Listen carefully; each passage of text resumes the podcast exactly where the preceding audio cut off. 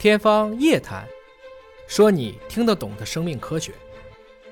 大家好，我是尹烨啊。那今天给大家聊什么呢？熬夜伤脑啊，怎么才能够找回一个好的睡眠？你有没有觉得熬夜会上瘾？你有没有觉得一旦你扛过了这个犯困的阶段，就像我们跑马会撞墙，然后你就觉得又开始清醒了？这种兴奋感，因为产生了多巴胺，还会给大脑造成一种正反馈的假象，来引诱你继续熬夜。结果熬着熬着，你就会发现，比如说你越来越胖了，体型会越来越重。第二个，你的眼部开始沧桑了，黑眼圈多了，眼周会有细纹，头顶呢可能会越来越凉快，啊，你可能会脱发，然后还可以经常做到心无杂念。为什么？因为发现啥也记不住了，经常忘事儿。为什么熬夜会出现刚才的这些症状呢？让我们又变沧桑又变笨呢？大家不知道啊。感觉大脑好像是长在我们头里的，其实你的大脑是飘在你的头颅里的，它其实是悬浮在啊我们在这个头颅内的脑脊液当中。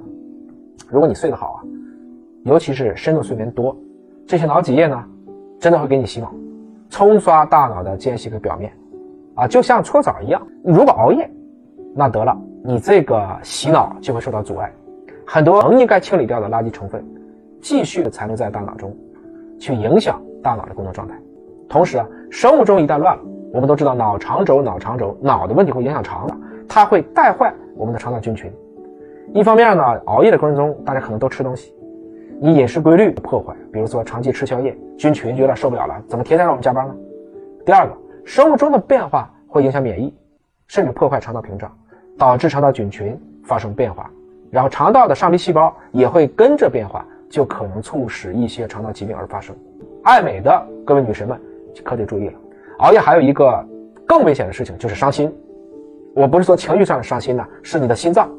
长期熬夜，节律紊乱，多种心血管疾病的风险都会增加。那有没有什么办法能够去帮助调节这些问题呢？有一个最近尹哥看到的好办法，晚上运动。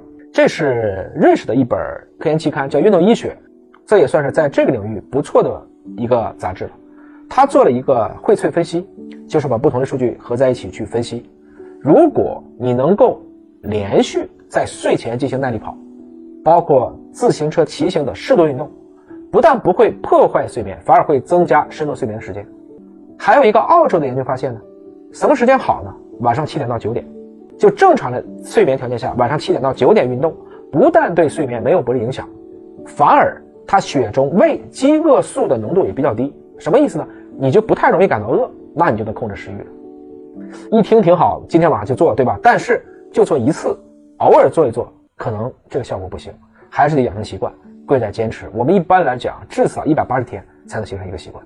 啊，你可以把刷手机的时间拿去运动，动则有益，用运动啊帮助你强健身体，同时也能够减缓压力，有助睡眠。